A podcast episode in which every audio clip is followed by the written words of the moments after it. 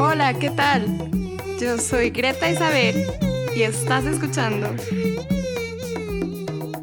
Nosotros te llamamos. Dante Flores estudió la ingeniería y la maestría en el área de ciencias químico-biológicas. Después incursionó en la iniciativa privada donde se ha desarrollado en las ventas técnicas de equipo científico. Y ahora es también especialista de aplicaciones. Hola Dante, bienvenido, ¿cómo estás? Hola Greta, muy buenas tardes, muy bien, ¿y tú? ¿Qué tal? Muy bien, aquí en el confinamiento. Oye, ¿a qué te dedicas? Yo eh, soy actualmente, mi posición es representante técnico de ventas y especialista en aplicaciones. Órale, oye, ¿y cuáles son tus, tus principales responsabilidades en este trabajo, en esta posición? Pues mira, realmente eh, la empresa para, que, para la cual trabajo es de carácter comercial, específicamente venta de instrumentación científica eh, de medición. De manera que mi trabajo es buscar clientes, explorar el mercado, ver como diferentes opciones en donde pueda haber cabida para que nosotros podamos concretar una venta, un proyecto, ¿no? Y, darle seguimiento a todo el proceso, desde la prospección hasta prácticamente el cierre del proyecto, facturación y cobro incluso. Eso es por la parte, claro, de ventas, ¿no? De, de ventas técnicas. Y por el otro lado, eh, como especialista en aplicaciones, lo que tengo que hacer una vez que ya vendí el equipo es dar soporte técnico y ayudarle a los clientes a poder medir sus muestras o poder llevar a cabo algún tipo de experimentación específica. Eh, por ejemplo, también me ha tocado dar seminarios en algunas conferencias, dar algunos entrenamientos en academias, universidades. Más o menos ese es como en términos generales las actividades que tengo a mi cargo. Suena muy interesante y a que pues te has preparado mucho. Em, sí, un poco. Eh, ya llevo en la empresa donde laboro actualmente, llevo ya dos años y medio. Previo a ello, también estaba en una empresa del giro comercial. Nada más era, en ese caso, venta de microscopía electrónica. De manera que ya tengo, digámoslo así, experiencia previa en la parte de ventas. Sin embargo, cuando entro a esta empresa actual en la que trabajo, eh, me asignan también la, parte de especialidad. Eh, y pues bueno, sí fue bastante retador, honestamente, porque nosotros somos los que prácticamente enseñamos a utilizar a los doctores o a, a los investigadores un instrumento. Y las preguntas que de pronto pueden tener son bastante complejas. O sea, sí, sí tienes que tener un, un este, antecedente teórico bastante bueno y, eso puede llegar a ser pesado, especialmente cuando no vendes instrumentos que son de acorde a, tu, a tu profesión, digámoslo así, entre comillas. Claro. Dante, eh, ¿se, han visto, ¿se han visto afectadas las ventas con la pandemia? Totalmente, caray. Sí, digo, eh, Contamos con varias líneas de productos. hay, no sé, por ejemplo, medición de densidad o de, o de cosas que son sencillas y que no son eh, tan costosas. Específicamente la línea que yo llevo es de caracterización mecánica superficial y microscopía de fuerza atómica. Eh, y estas líneas, eh, bueno, esta línea, sí, este par de líneas se vieron bastante afectadas. ¿Por qué? Porque son instrumentos que son bastante caros, bastante costosos. Y pues bueno, en tiempos de crisis, eh, lo, primero que, que cortan, ¿verdad? Muchas veces es en la parte justamente de investigación y desarrollo, de manera que específicamente a mí sí me ha afectado bastante. Sí, por supuesto. Además, pues ya estamos hablando de técnicas bastante especializadas. Claro, sí, exactamente, sí, sí, bastante especializadas. Dante, ¿tú qué estudiaste? Yo soy de formación ingeniero bioquímico en el IPN eh, y posteriormente, eh, luego, luego de terminar la carrera, estudié la maestría, igual en el IPN, en ciencias químico-biológicas. Esa es prácticamente la formación que tengo, la formación académica. Dante, ¿a ti te gustó la universidad? La universidad sí, para mí fue una experiencia maravillosa, fue muy divertida, muy interesante y híjole, este, la verdad es que para mí ha sido, me atrevo a decir que una de mis más bonitas experiencias en toda la vida. ¿Cómo se ponían las fiestas? Las fiestas, híjole, creo que eso no te podría decir al aire. no, no es cierto, miento. No, pues este, yo creo que pues, como cualquier chico universitario, ya, ya sabes, ¿no? O sea, de pronto algún grupito organizaba alguna fiesta y pues era de estar escuchando música un rato, platicar, sobre todo bromear, ¿verdad? Y un poquito el bullying, ¿no? El bullying honorable también eh, era un poco divertido. Claro, claro, el, la sana diversión. Oye, ¿cómo fue el proceso? ¿Cómo, ¿Cómo fue el proceso de que saliste de la maestría a encontrar tu primer empleo? Eh, fue, fue bastante curioso, ¿sabes? Porque a mí siempre me ha llamado la atención, mucho la atención la parte académica, lo que es posgrado, doctorado, todo ese tipo de ambiente, yo me sentía muy bien, muy contento. Eh, sin embargo, pasó lo siguiente, yo estudié la maestría y dije, bueno, creo que tengo que tomar una decisión sobre si seguir a la parte del doctorado o bien eh, no, incursionar en la iniciativa privada. Eh, y lo que sucedió fue que hice ambas cosas a la par. O sea, primero apliqué para un programa de doctorado y también por el otro lado empecé a mandar currículums, eh, ya sabes, por todas las bases de datos que hay actualmente, las páginas, todo eso. Y fueron avanzando ambos procesos, nada más que eh, de pronto en la iniciativa privada me contactaron como muy maravilloso y muy sorprendente, ¿no? De manera que pues en ese momento me incliné un poquito más hacia esa parte, iniciativa privada, y todavía sigo, ah, todavía sigo aquí. Mira, te convencieron. Sí, me convencieron, caray, porque em, pues vamos, era mi primer empleo, eh, era una compañía de renombre, de prestigio, entonces pues sí, y aparte, claro, la persona que en ese momento iba a ser eh, mi jefe, pues era ya un experto en ventas, de manera que sí, me, supo vender la idea bastante bien. Hablando de jefes, ¿te han tocado jefes difíciles? Híjole, sí, sí me han tocado jefes difíciles, caray. Justamente en esta en esta compañía que te comento, la verdad es que eh, yo aprendí muchísimas cosas y estoy muy agradecido con ellos, porque aparte es una compañía japonesa. Entonces, la, no sé, la cultura japonesa es bastante peculiar en el sentido del servicio al cliente. Para ellos, eh, el cliente está al último, el cliente está en todo momento prácticamente. La verdad es que eh, en ese aspecto me, me, sirvió bastante, sí, claro, el lado social, el lado servicial, por supuesto, y el lado de la humildad. Eh, otra cosa que aprendí, por supuesto, fue todo el principio operativo, los microscopios electrónicos y toda la parte científica también me llamó mucho la atención.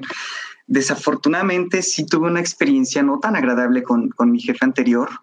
Era una persona bastante difícil, eh, no sé, con, pensamiento, me atrevo a decir, un tanto cuadrado, que de pronto pues choca, ¿no? Con nuestra generación, por ejemplo, era una generación X y pues bueno, yo, pues, sabes, soy completamente millennial, de manera que ves que siempre ha, habido como ese choque de ideas. Eso fue yo creo que la parte como desagradable, ¿no? ¿Cómo lidiaste con eso? ¿Cómo fue lidiar con tu jefe? Híjole, pues eh, en un principio em, creo que no lidiaba. Ese fue un, error que, que, cometí, me atrevo a decir, de acceder a todo lo que, lo que me pedían, a todo lo que me ordenaban. Eh, la parte, por ejemplo, social era extremadamente pesada porque a veces tenías que ir con cenas a, los clientes. Y pues no te voy a mentir, o sea, las cenas eran maravillosas en el sentido de que pues ibas a un restaurante este, elegante y pues, no había como límite en cuanto a eso, ¿me entiendes? Entonces esa parte era como muy agradable. Pero por el otro lado, muchas veces tenías que estar hasta las altas horas de la noche, que te digo, 12, una. Entonces eso llegó a ser bastante pesado, ¿sabes? Eso suena a muchas horas de trabajo que pues sí, complicarían el equilibrio con los otros aspectos de tu vida. Sí, exactamente. Entonces, pues, eh, me atrevo a decir que llega un momento en el que esto se vuelve no sostenible para, eh, bueno, en, en, su momento para mi vida personal ya no se volvió sostenible. Estaba muy cansado todo el tiempo, muchas veces estaba estresado, de malas, de manera que cómo lidié con ello, pues, este, consiguiendo otro trabajo, desafortunadamente. Bueno, pero estás contento ahora. ¿Te gusta lo que haces? Sí, me gusta mucho lo que hago. Digo, la empresa en la que trabajo actualmente es eh, una transnacional. Entonces ellos ya tienen como que reglas más establecidas, ya tienen eh, protocolos, ya tienen métodos más definidos, de manera que si cometes un error, eh, digámoslo así, que el error se comete, pero conforme al camino que vas recorriendo. No es un error tan garrafal o es un error del cual te puedas, este, completamente ajeno ¿no? a, tus actividades. Yo siento que hay un poco más, más de guía. Y pasa que en la industria en la que estoy actualmente, perdón, la empresa en la que estoy actualmente es austríaca, es europea. Y a diferencia del pensamiento asiático, ellos tienen un, pensamiento eh, muy, muy distinto en la parte comercial. O sea, que ya llevas ahí exploradas varias culturas. sí, ya llevo exploradas varias culturas, ¿sabes? Eso es una de las partes que más he disfrutado de mi empleo, porque por lo mismo de que son ventas técnicas, eh, pues tengo, hay, que viajar mucho. O sea, yo constantemente, bueno, por lo menos antes de, esta pandemia y de que todo esto se diera, viajaba, ¿qué te gusta? prácticamente como tres veces al mes, más o menos, eh, en destinos nacionales.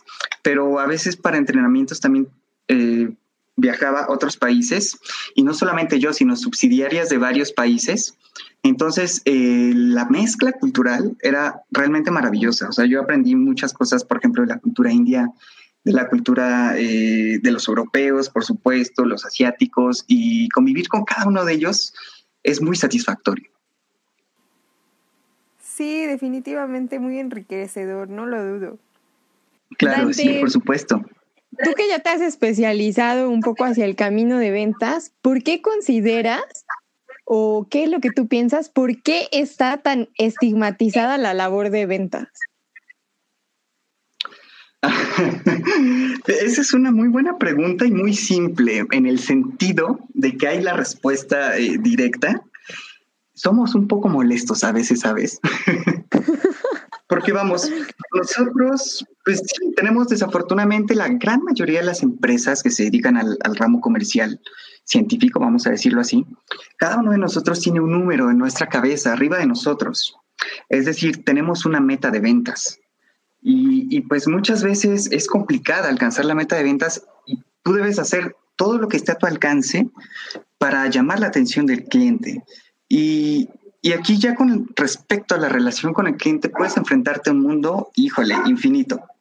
En el sentido de que, por ejemplo, hay, hay clientes que son muy accesibles para conocer nueva tecnología, para conocer nueva información, y es muy sencillo. Pero, por ejemplo, hay otros clientes también que, híjole, este, pues prácticamente no te bajan de clásico vendedor, ¿verdad? Prácticamente de, no sé, de este, algún otro ramo en donde te están llame llame a cada instante. Entonces, yo creo que esa es la parte estigmatizada de, de las ventas. Sí, nosotros pensamos en un vendedor y nos imaginamos así al vendedor de enciclopedias puerta a puerta que tiene que estar así encima de las personas. Claro, claro, exactamente. Y aparte hay otro punto importante. Por ahí, em, este, nuestro CEO nos comentaba que los, eh, la gran mayoría de los vendedores teníamos que desarrollar armas de mercenario. Y yo nunca entendí realmente a qué se refería hasta que busqué la definición de mercenario.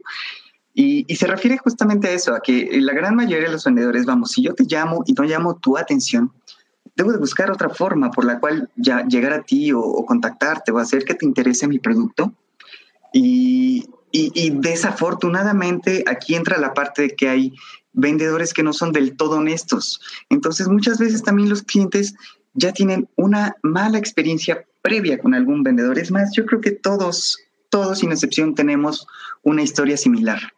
Y por supuesto, cuando hablamos de inversiones que van allá de 3 millones, 4 millones de pesos, pues imagínate, la responsabilidad que nosotros tenemos es todavía mayor, ¿sabes? Claro, claro. Oye, muy interesante todo esto que me cuentas. Dante, pero lo voy a tener que dejar para que sigamos avanzando y te voy a preguntar así una serie de cosas.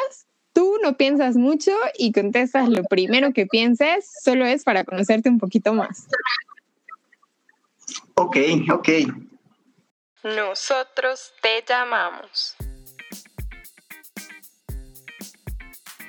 ¿Dónde naciste? En la Ciudad de México. Una palabra que te recuerde a tu infancia. Divertida. ¿Qué película nos recomiendas? Eh, interestelar, definitivamente. ¿Qué haces en tu tiempo libre? Me gusta eh, jugar juegos de video y leer novelas. Eh, perdóname, se me olvidó el género de novela. Sí, de novela histórica. ¿Qué música escuchas? Me gusta mucho la música electrónica, especialmente el trance y el house. ¿Cuál es la red social que más usas? Mm, Facebook. ¿Seguirás estudiando?